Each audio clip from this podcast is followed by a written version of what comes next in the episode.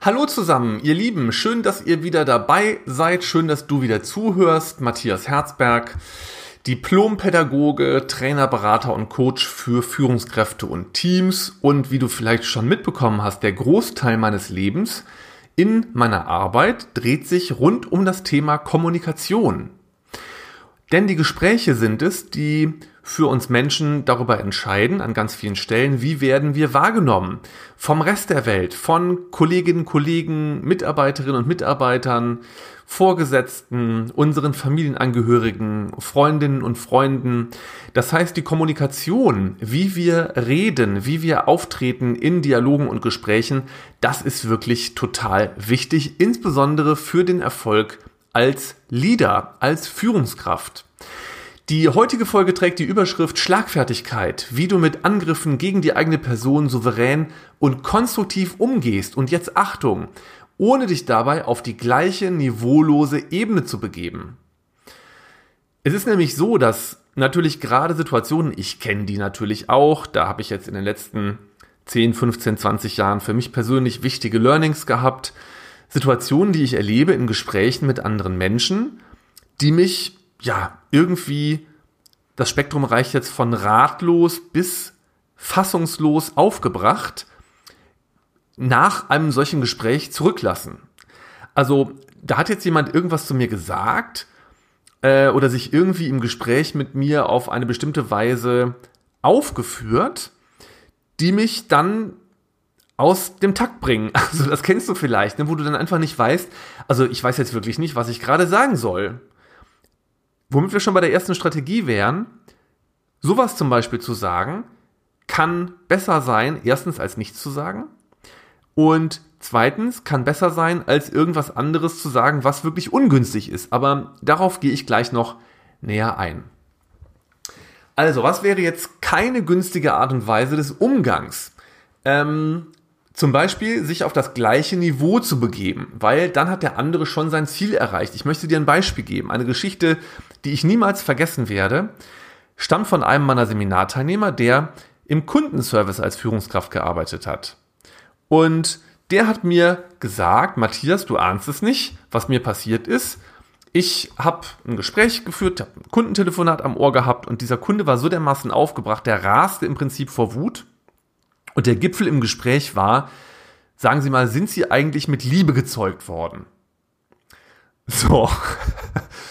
Und dann sage ich, okay, ähm, das ist jetzt nicht von schlechten Eltern.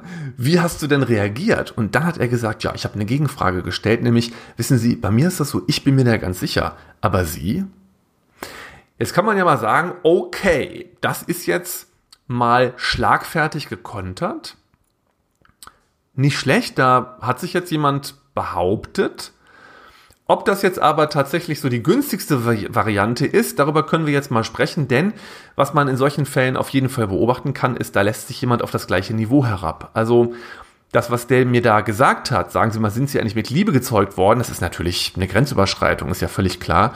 Ist jetzt im beruflichen Kontext, ich würde jetzt denken, auch privat, äh, also eine völlig äh, unangebrachte Reaktion auf egal was. Das ist irgendwie unreif und also ich versuche das zu vermeiden, mich so aufzuführen. Und jetzt ist der andere auf das gleiche eben auf die gleiche Ebene gegangen, auf das gleiche Niveau, ja? So, ich möchte dir gerne, was mir wichtig ist, um nämlich deinen Ruf, um dein Standing als Leader nicht zu beschädigen, heute Strategien vorstellen, die funktionieren und zwar ohne, dass du dich auf das gleiche Niveau ja herablässt, könnte man sagen. Die Königsdisziplin, die ich dir jetzt vorstelle, ist, dass du empathisch heraushörst, was der andere dir eigentlich gerade sagen will und sich danach konstruktiv abgrenzen. Vielleicht kennst du von mir schon das Modell der Gesprächswippe, was ich auch den ganzen Führungskräften immer beibringe.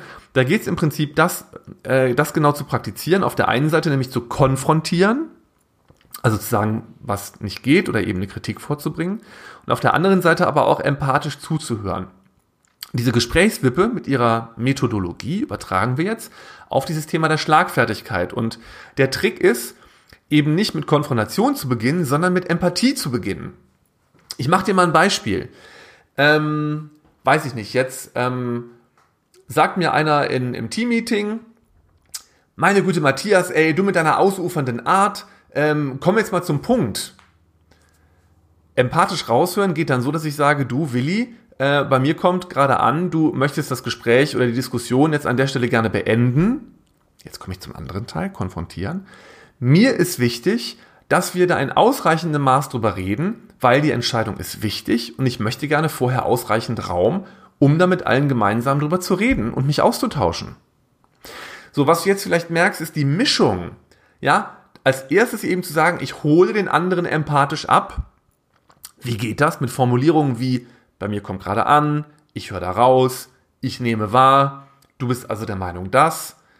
So, das ist der erste Part. Und danach nicht mit aber arbeiten, also nicht aber mir ist wichtig oder aber du musst auch sehen, sondern ich empfehle die Arbeit mit und. Ja, und mir ist wichtig, dass wir da ausreichend Zeit haben, jetzt drüber zu reden. Sind fünf Minuten, die wir noch darüber sprechen, okay für dich? Also du siehst, hin und her wippen. Erster Part, empathisch raushören, was der andere dir eigentlich gerade sagen will oder was er möchte und sich danach konstruktiv abgrenzen.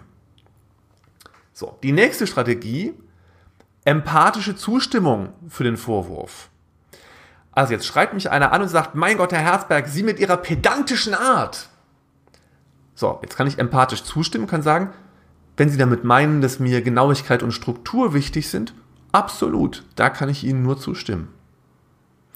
So, du merkst vielleicht schon, wenn man das, ich sag mal, sehr souverän und professionell in die Welt versendet, dann macht das was mit deinem Status, denn du nimmst eben das Angebot zum Duell nicht an. Ja, du gehst nicht auf die gleiche Ebene. Ich rede ja auch gerne immer in meinem Kommunikationstraining vom kommunikativen Keller, ja, den dir jemand anbietet. Und der steht dann am Fuß der Kellertreppe und ruft hoch und sagt, ey, komm runter, wir schlagen uns hier unten im Keller eine Runde, ja. Sondern die Kunst ist eben, sich nicht provozieren zu lassen, ähm, auf das Angebot nicht einzusteigen. Dritte Strategie, und die ist jetzt wirklich wichtig, wenn jemand da, ich sag mal, wirklich brachial eine Grenze überschreitet und es wirklich übertreibt, also zum Beispiel beleidigend wird oder irgendwelche Kraftausdrücke verwendet oder irgendwie sich sehr körperlich bedrohlich aufführt. Da geht es dann darum, ein klares Aufzeigen einer Grenze und ein deutliches Stoppsignal zu setzen. Wie geht das? Fang mit namentlicher Ansprache an, verändere dann deine Körperhaltung, also mach dich mal größer, ja, das heißt, richte dich auf, Brust raus, ähm, oder steh vielleicht sogar auf. Ich mache dir ein Beispiel vor. Herr Müller, stopp. Das reicht jetzt. So ein Verhalten toleriere ich nicht. Sie haben jetzt die Wahl, ob das Gespräch zwischen uns in einer konstruktiven Tonart weitergehen kann. Ansonsten würde ich Ihnen nämlich lieber anbieten, dass wir das zu einer späteren Zeit nochmal probieren. So, sprachlich eskalierter geht es natürlich auch, nämlich mit so einem Satz wie zum Beispiel, Herr Müller, stopp, das reicht mir jetzt. Ich empfehle Ihnen jetzt die Tür, die ist dort, ich gehe schon mal vor. Und dann aufstehen und gehen. Insbesondere dann hilfreich, wenn es nicht dein eigenes Büro ist, sondern vielleicht ein Besprechungsraum, in dem du dich gerade mit dem anderen befindest. Also wichtig ist einfach an der Stelle, darüber habe ich ja auch schon mal eine separate Podcast-Folge produziert, die Impulskontrolle. Das heißt, resist, ja, widerstehe äh, der Einladung, dich darauf einzulassen auf den Kampf. Ja, dann hat der andere gewonnen, wenn du sozusagen das nicht hinbekommst, dass du selber deine Emotionen kontrollierst, dass du selber deine Impulse im Griff hast und dein Ego steuerst, dann wirst du verlieren. Das heißt, der andere haut dir ja sozusagen kommunikativ eine rein, um genau das im besten Fall von dir zu produzieren, es zu provozieren, dich zu provozieren dass du aus der Rolle fällst. Und ähm, das ist der größte Triumph für den anderen. Und insofern ist mir das immer wichtig, mich daran zu erinnern. Ähm, wenn ich sozusagen das mit der Schlagfertigkeit nicht hinkriege, dann hat der andere gewonnen.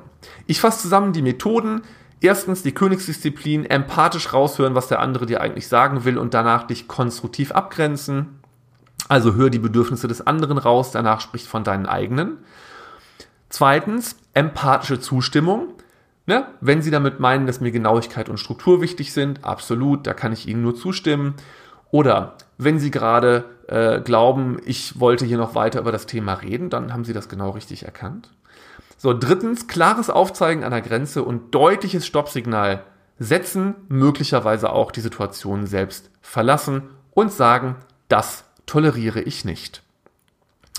Wenn du Lust hast, die alle Bestandteile kennenzulernen von meiner Matrix, die ich entwickelt habe, für mehr Einfluss, egal in welcher Beziehung, egal mit wem, dann besuch mich doch auf www.matthias-herzberg.de. Wenn solche Themen wie konstruktive Schlagfertigkeit, Kommunikation hilfreich und wichtig sind für die Führungskräfte und Teams Ihres Unternehmens, dann besuchen Sie mich gerne auf www.best-patterns.com. Das ist die Homepage für Unternehmen. Alles Gute, noch einen schönen restlichen Tag und auf ganz bald, dein und ihr Matthias Herzberg.